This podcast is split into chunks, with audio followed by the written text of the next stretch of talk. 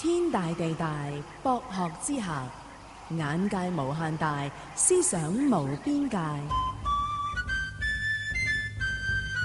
天地博客，大家好，我是台湾黑鼠拿卡西工人乐队的团长，我叫陈博伟。呃，黑鼠拿卡西是台湾第一个工运乐队，它成立于一九九六年的工人秋斗集会。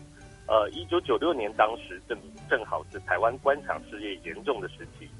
黑手拿卡西的第一首歌《不弃的屁》，便是描述台湾的工人牺牲四十多年的血汗，到头来呢，资本家却将资本外移，造成工人失业的社会状况。那黑手拿卡西十几年来在集体创作和弱势发声，是我们持续前进的双脚。我们没有商业资源，也没有稳定的收入。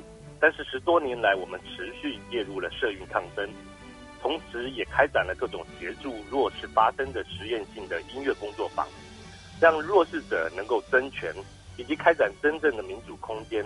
这是我们黑手拿卡西搞音乐的最重要的目的。